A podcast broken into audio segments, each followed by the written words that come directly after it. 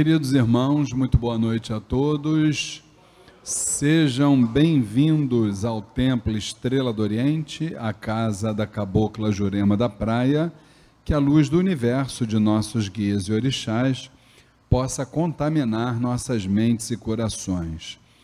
É, sejam bem-vindos não só aqueles irmãos que estão presencialmente aqui na Casa da Cabocla Jurema da Praia, o Templo Estrela do Oriente, Rua Goiás, 548 Piedade, como também os irmãos que nos acompanham através da nossa fanpage facebook.com barra Templo Estrela do Oriente, além das outras mídias das quais a nossa casa faz parte, entre elas YouTube, entre elas podcast, né? Você baixa aí o, o, o aplicativo Castbox, digita lá Templo Estrela do Oriente, vão aparecer todos os áudios das nossas é, atividades doutrinárias, né? Eu queria também pedir a todos que não esqueçam, principalmente meus irmãos, vocês que estão aqui nos assistindo, nos ajudem no seguinte trabalho entrar no YouTube, se inscreverem no canal do Templo Estrela do Oriente, é muito simples. Depois disso, curtir e por último, tocar lá no sininho que toda vez que chegar um vídeo novo, vocês vão ser informados. Isso é importante por quê? Porque a mensagem da espiritualidade vai chegar a mais pessoas, se Deus quiser. Isso está, graças a Deus, está caminhando, está crescendo. A gente tem recebido relatórios dessas mais variadas mídias e, graças a Deus, o, o trabalho caminha. Isso aqui é o mais importante. Bem, estamos aqui no quadro Espaço Umbanda em Debate, que é o momento que a gente troca perguntas, que a gente troca ensinamentos, perdão, sobre o espiritualismo em geral, sobre a Umbanda em particular. E hoje nós vamos responder as perguntas que nos chegaram. Eh, primeiro da nossa irmã Regina Santana, ela nos enviou através do Facebook duas perguntas.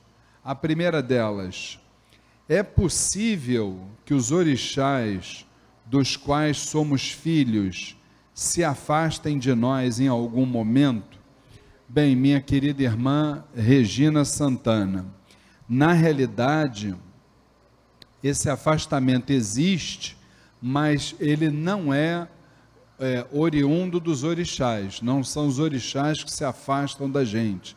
Não é a parte espiritual que se afasta de nós. Ao contrário, somos nós, somos nós no momento que nos desconectamos com esse astral superior, aí sim esse afastamento ele se dá a partir de uma iniciativa nossa, entendeu? E jamais dos orixás.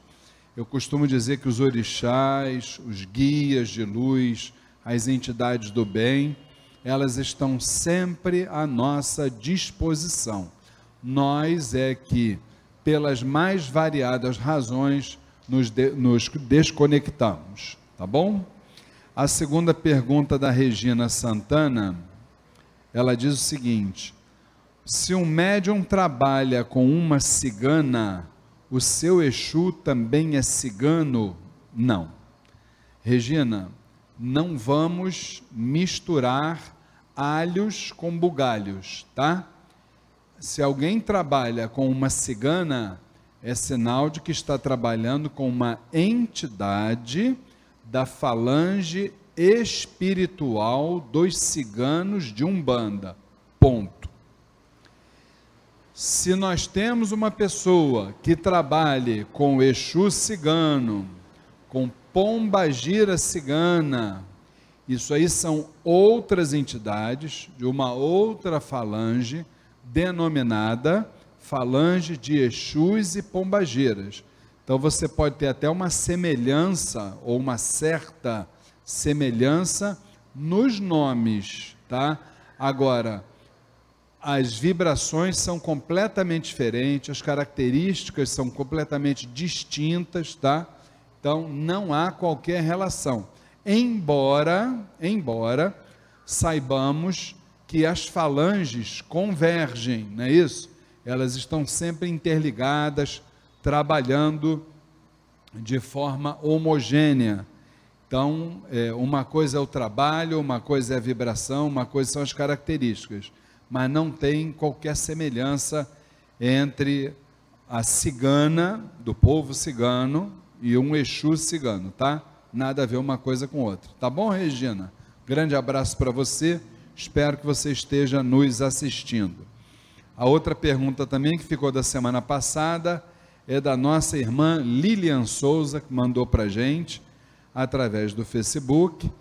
E hoje a nossa irmã Lília está aqui sentadinha, seja bem-vinda.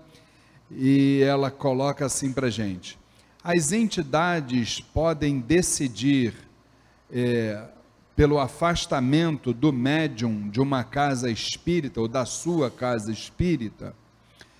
Bem, minha irmã Lilian, poder até pode, poder até pode. Por quê? Porque nós sabemos que, embora uma casa religiosa, seja ela de umbanda, candomblé, espiritismo, seja o que for, essa casa ela tem duas finalidades principais, né? É, primeiro, é um hospital de almas doentias, onde todos nós estamos internados. Alguns no CTI, outros na UTI, outros no quarto particular. E outros já estão saindo do quarto particular, tendo alta médica, e aí saem do hospital, do estágio hospital, e vão para o outro estágio que é a escola. Então, o terreiro, a casa espírita, o, o ilê, a igreja, seja o que for, né? Cumpre essas duas funções, como hospital e como escola, né? Só que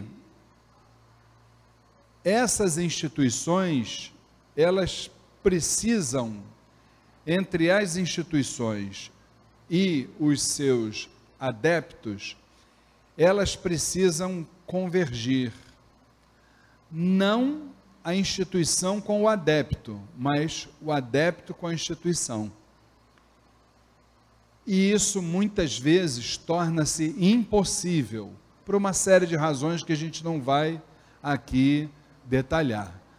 Então, Muitas vezes, é claro que a gente não pode generalizar, mas muitas vezes a espiritualidade entende que o melhor caminho para aquele irmão ou para aquela irmã é ser transferido para outro hospital escola, entendeu? Então isso acontece sim, com certeza absoluta, tá?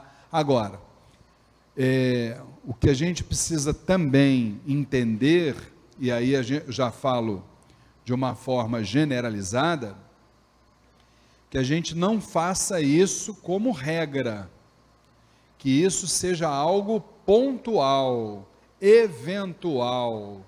Por quê? Porque a espiritualidade amiga também nos diz que pedra que muito rola não cria limo. Isso é um ditado muito antigo de Umbanda. Então, que isso fique bem claro para todos, tá bom? Muito bem. Temos aqui três perguntas da irmã Ana Maria, que ela é médium do Templo Estrela do Oriente, nos enviou pelo WhatsApp. A primeira é: existe o chumaré do cemitério? E ela explica a razão da pergunta. Esta semana vi na internet uma dirigente espiritual, a gente aqui não fala o nome do santo, né? Falando que foi muito criticada nas redes sociais porque disse que é que ela é de Oxumaré do cemitério. Isso procede? Desculpe. Nesse caso, poderíamos ter também Oxum do cemitério e etc. Bom, precisamos entender uma coisa, gente. É, Parte espiritual é algo, isso só com o tempo é que a gente vai aprender. Parte espiritual é algo de foro íntimo de cada ser humano.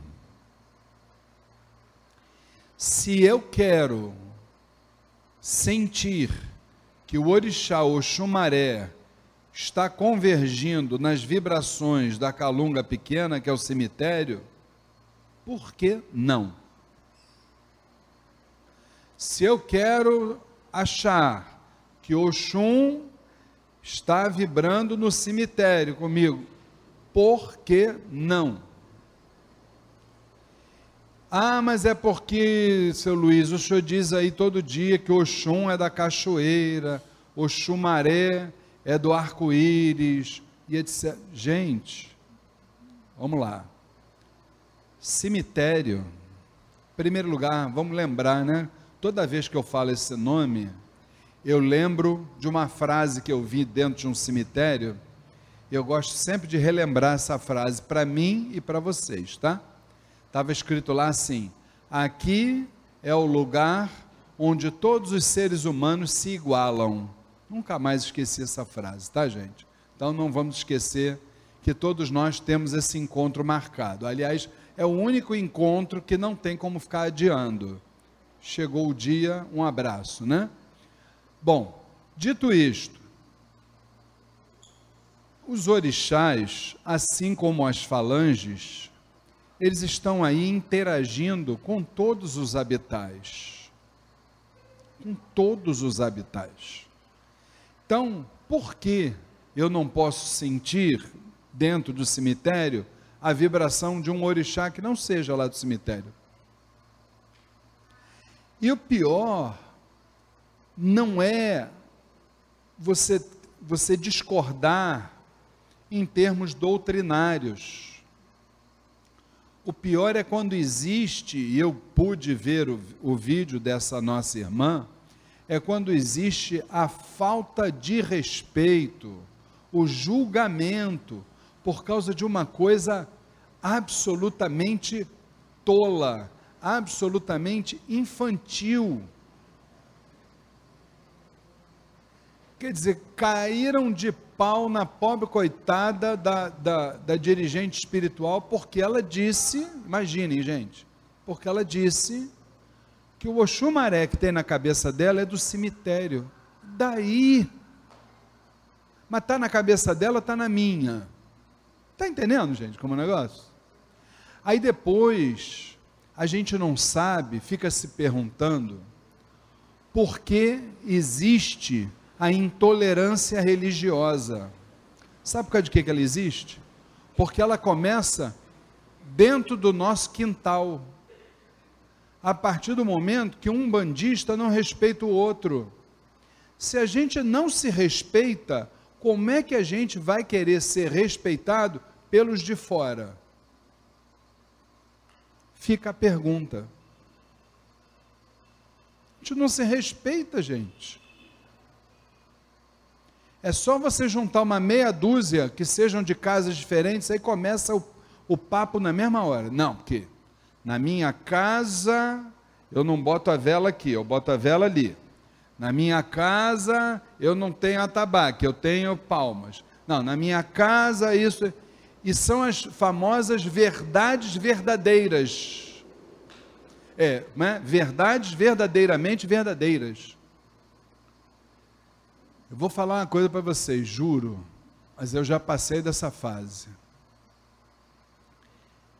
Eu acho o seguinte: além da religiosidade ser algo de foro íntimo, a partir do momento que você pratica essa religiosidade, não aos meus olhos, que eu também não tenho nada a ver com isso, mas aos olhos da espiritualidade, de forma ética, qual é o problema de eu achar que o meu orixá vai vibrar no cemitério, vai vibrar na encruzilhada, vai vibrar, Deus que me perdoe, nos quintos infernos? Jesus, meu Deus do céu. Uma vez um filho nosso aqui da casa falou uma coisa que para mim, esse menino, eu o tornei filósofo. Ele diz assim: olha, o gato tem sete vidas e só toma conta da vida dele. O ser humano tem uma vida e fica tomando conta da vida dos outros, gente. Jesus.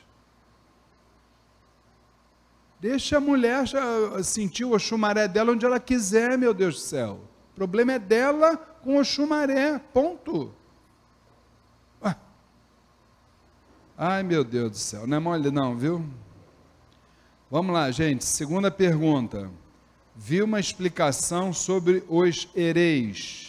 Hereis, para quem não sabe, é a denominação da ibeijada numa, vamos dizer assim, numa tradição mais africanista, tá? Vi uma explicação sobre os hereis que diz que eles não são espíritos de crianças desencarnadas, que na verdade eles nunca foram encarnados mas sim que são seres encantados de um outro plano e que são trazidos para se manifestarem pelos pretos velhos e caboclos. Muito bem, olha só. Primeiro que essa denominação eu, Luiz Fernando, não utilizo aqui na nossa casa, nós não utilizamos, mas quem utiliza também não há problema nenhum, continuamos amigos, está tudo ótimo. Nós aqui falamos sobre a ibeijada, tá? Muito bem. É, que eles não são espíritos de, de crianças desencarnadas. Para mim é uma meia verdade. Por quê? Por quê? Não é só a ibejada. Qualquer falange, seja ela qual for, a gente jamais pode associar a característica daquela falange para em relação as suas últimas reencarnações. Ou seja, nem toda Ibeijada foi uma criança desencarnada. Nem todo preto velho foi um africano. Nem todo um espírito da falange dos ciganos foi um cigano nas suas últimas vidas. Nem todo caboclo, nas suas últimas encarnações, foi um índio, e assim sucessivamente. Por que isso, gente? A entidade, ela quando incorpora, ela adquire uma roupagem fluídica. Por quê? Se a gente for, como vocês hoje vieram aqui para conversar com as entidades, se vocês forem ver exatamente o que é uma entidade, vocês iam sair correndo daqui. Entidade é isso que está aqui, ó. Luz, energia, é entidade. Porém, nós, seres humanos, precisamos de quê? De uma referência, não precisamos? Então, eles precisam de uma roupagem fluídica para se apresentarem para nós. Os ciganos vêm com características do povo cigano, os caboclos vêm com características de índios, os pretos velhos vêm com características de africano e assim sucessivamente. Então, esse caso da ibejada, realmente nem toda ibejada desencarnou como uma criança. Tá bom? O que mais que ela diz aqui na mesma pergunta? Que na verdade eles nunca foram encarnados. Não é a minha verdade. Pelo contrário. Todas as falanges, quando a gente fala falange, Desculpe, gente, que eu estou ainda no final de uma gripe. Todas as falanges são compostas por entidades. Essas entidades, na nossa visão doutrinária, tá? Já foram, sim, encarnados, encarnaram, desencarnaram, encarnaram, desencarnaram, encarnaram, desencarnaram, depuraram os seus karmas, por depurarem os seus karmas, saíram dessa zona de reencarnação, desse plano reencarnatório, e atingiram o plano do puro espírito. A partir do momento que atingiram o plano do puro espírito, não reencarnam mais. Tá certo assim? Então, a ibejada já foi um ser humano Só que pelas sucessivas encarnações, desencarnaram, atingiram o plano do puro espírito.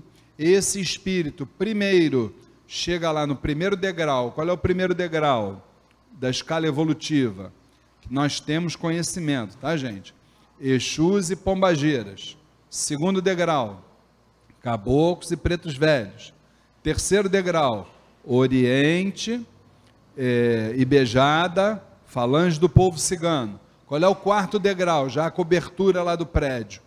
Falangeiros de orixás. Essa é a escala evolutiva daquilo que nós temos conhecimento. Tá bom? Então, realmente foram encarnados.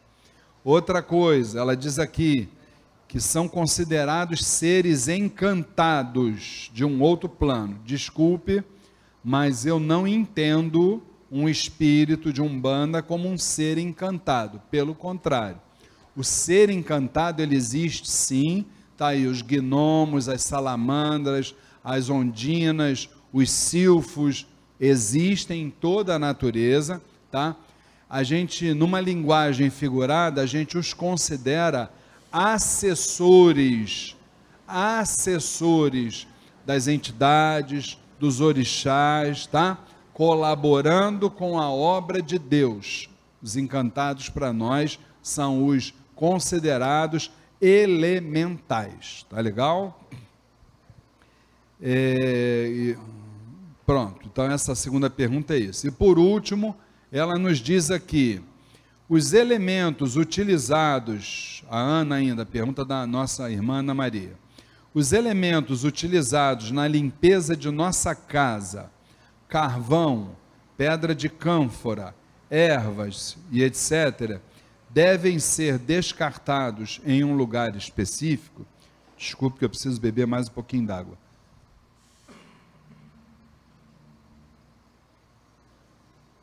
Vamos lá. Vamos entender uma coisa. Tudo aquilo que a gente extrai da natureza para nos servir, tá? Isso precisa ser honrado e essa honraria é devolver esses elementos à natureza. Tá certo? Então, é necessário sim devolver à natureza. E aí você pode devolver no mar, você pode devolver na mata. A gente só não recomenda deixar isso jogado no meio da rua, por onde a gente passa, porque isso vai ser subentendido como lixo. Isso para nós não é lixo. A gente precisa entender que o elemento ele vira um axé para nós algo que simboliza e que tem energia. A partir do momento que esse, esse elemento ele é utilizado, passou um determinado número de horas, aquilo que era axé se torna o contra-axé. Ou seja, algo que já está desgastado e precisa ser revitalizado. Onde é que ele pode ser revitalizado? nos habitats da natureza. Neste caso, não estamos poluindo a natureza, neste caso, não estamos poluindo as águas, por quê? Estamos apenas e tão somente devolvendo o que é e honrando o que é da natureza. Tá certo? Então, ficamos dessa forma. E dessa vez, dessa vez eu não estou devendo mais nada a ninguém cumpri todas as perguntas, respondi tudo, zero a zero. Gente, estou falando isso porque os irmãos aqui da, da assistência também podem fazer perguntas, mas como a gente tinha umas perguntas acumuladas, então zero a zero. Quem quiser pode mandar pelo nosso WhatsApp, que é o 999 495 494, ou então fazer pessoalmente aqui na semana que vem. Tá bom, gente? É, um grande abraço para todos, que Oxalá os abençoe e até a próxima segunda-feira.